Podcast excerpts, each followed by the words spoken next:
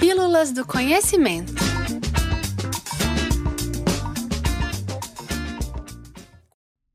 Vinte e oito bilhões de anos-luz. Essa é a distância entre a Terra e a estrela Hierandel. Distância tão grande que, mesmo se fôssemos capazes de viajar na velocidade da luz, o tempo que demoraria até alcançarmos esse ponto seria maior que o dobro da idade atual do universo. Mas como conseguimos distinguir uma única estrela se a essa distância as próprias galáxias são menores que grãos de areia? Como podemos observar um objeto que está mais longe do que a idade do próprio universo? E de onde vem esse nome, Irandel? Bom, ouvintes, é sobre isso que iremos tratar nesse episódio de hoje. Mas o spoiler das respostas são física, física e o autor de O Senhor dos Anéis, J.R.R. Tolkien. Inicialmente, precisamos contar a história dessa estrela, descoberta em 2022 pelo telescópio espacial Hubble, que, mesmo com seus mais de 30 anos de serviço, continua revolucionando a astronomia.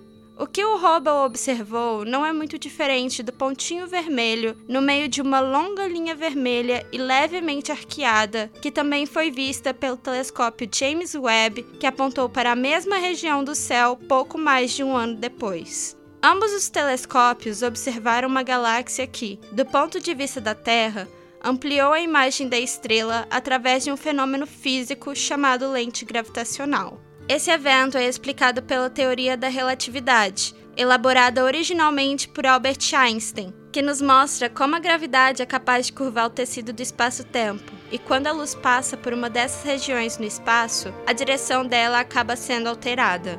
Essa curva que a gravidade força sobre a trajetória da luz não é diferente de como o vidro de uma lupa curva o caminho da luz. E quando essa alteração resulta em uma convergência, os feixes de luz que antes viajavam em linha reta e nunca se tocariam, acabam sendo redirecionados em uma mesma direção, de forma em que em algum momento eles irão se encontrar. Quando isso acontece, temos uma ampliação da imagem original. As lentes gravitacionais são o que nos permitem enxergar objetos tão distantes. Elas atuam como um zoom natural do universo, uma grande lupa. Mas vale mencionar que a imagem produzida dessa forma não é tão certinha como a de uma lupa, pois ao invés de simplesmente vermos o objeto ampliado, o visualizamos em um formato de anel em volta da distorção gravitacional que gerou essa imagem e é em uma das partes desse anel que os telescópios espaciais enxergaram essa estrela. Agora que sabemos o meio utilizado para enxergar Hierandel, continua-se com a pergunta de como podemos enxergar algo mais distante do que a idade do universo. E a resposta é simples: nós não podemos. O que Hubble e Webb viram foi a luz emitida pela estrela há 12,9 bilhões de anos atrás, quando seus fotos deixaram a superfície da estrela e começaram sua viagem pelo cosmos. A Terra e o céu nem sequer existiam ainda, e até mesmo nossa própria galáxia ainda estava se formando. O que aconteceu foi que, após a luz ter deixado a estrela em via nossa direção, Irandel continuou sua jornada pelo espaço, indo em uma direção oposta à nossa, aumentando a distância entre ela e o ponto no universo onde viria a existir a Terra. O que enxergamos é uma projeção da estrela bilhões de anos atrás, fazendo com que, de certa forma, estejamos vendo o passado.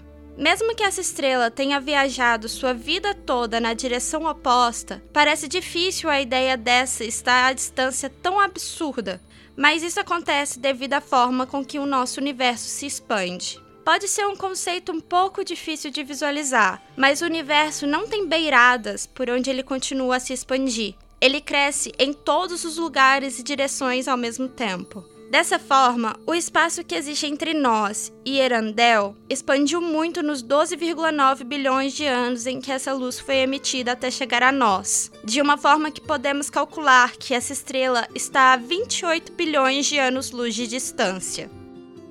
E Erandel, entretanto, provavelmente já não existe mais, pois por se tratar de uma estrela duas vezes mais quente e cinco vezes mais massiva que o nosso Sol, ela possui as condições para ter entrado em supernova algumas centenas de milhões de anos depois que a luz registrada pelos telescópios foi emitida. Ou seja, ela explodiu há bilhões de anos atrás. Apenas a luz desse evento que ainda não chegou até nós.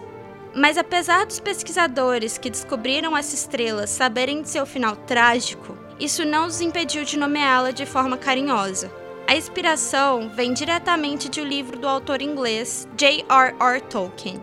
O escritor partiu do inglês antigo, onde a palavra Hierandel é um nome próprio que significa estrela da manhã, para criar um personagem com o mesmo nome, que na mitologia do autor viaja pelos céus carregando uma joia feita de luz. Para os astrônomos que primeiro identificaram essa estrela e eram grandes fãs de Tolkien, o nome de Erandel soou perfeito para nomear uma estrela que existiu tão cedo no universo, em um período descrito na literatura como amanhecer cósmico, quando também se formaram as primeiras galáxias e buracos negros.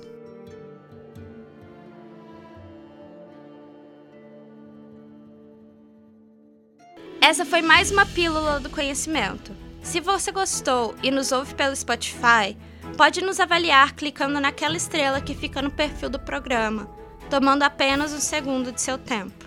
Vocês podem também acompanhar o espaço por todas as nossas redes sociais e também pelo nosso blog, em que temos textos inéditos todas as terças-feiras. E todas as quintas temos episódios novos do Pílulas do Conhecimento. Esse episódio foi gravado no Laboratório de Experimentações Sonoras da UFMG, com a operação de Frederico Pessoa. O texto original é de Tiago Araújo, e a adaptação e os trabalhos de áudio foram feitos por mim, Sara Lima. Obrigada e até o próximo episódio.